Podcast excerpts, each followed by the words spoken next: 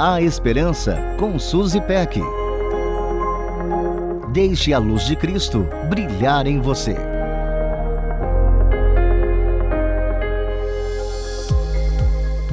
Com que frequência você se sente tentado?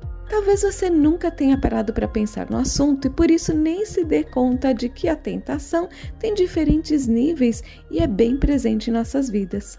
Às vezes, o esforço que fazemos para não comer só mais um pedacinho de doce é quase tão grande quanto o esforço para não estrangular a pessoa que está nos irritando. Felizmente, vencemos a maioria das batalhas. O curioso é que, apesar de que ninguém escapa da tentação, cada um é tentado por algo diferente. O que é tentação para uma pessoa pode não ter o menor efeito sobre outra. Esse processo é muito bem definido no livro de Tiago, capítulo 1, dos versículos 13 a 15. Ouça só. Quando alguém for tentado, jamais deverá dizer: Estou sendo tentado por Deus, pois Deus não pode ser tentado pelo mal e a ninguém tenta. Cada um, porém, é tentado pela própria cobiça, sendo por esta arrastado e seduzido.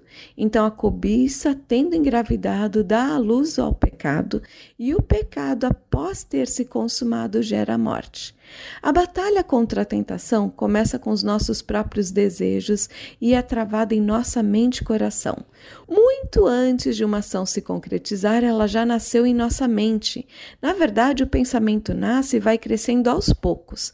A ideia de comer só mais um pedacinho daquele chocolate maravilhoso passa pela nossa mente e vai sendo nutrida aos poucos. Aí pensamos que esse exagero não vai nos fazer bem. Em seguida, pensamos que talvez não seja tão ruim assim. Assim ficamos nessa batalha, pensando devo ou não devo comer, e a coisa vai crescendo em nossa mente e finalmente cedemos.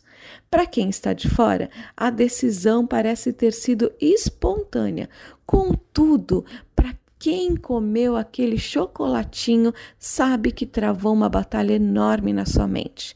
Se queremos sair vencedores nessa batalha, precisamos estar atentos.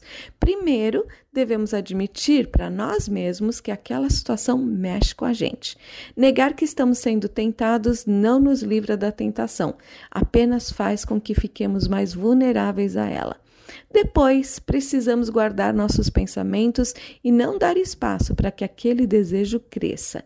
E o mais importante de tudo, devemos pedir ajuda ao Senhor, confessando que estamos nos sentindo tentados e pedindo a Ele que nos livre daquela situação. Deus, por meio de seu Espírito Santo, nos dá o autocontrole e nos ajuda a encontrar os escapes. Um beijo carinhoso e até a próxima! A Esperança com Suzy Peck. Deixe a luz de Cristo brilhar em você. Para conferir esse e outros conteúdos, acesse transmundial.org.br.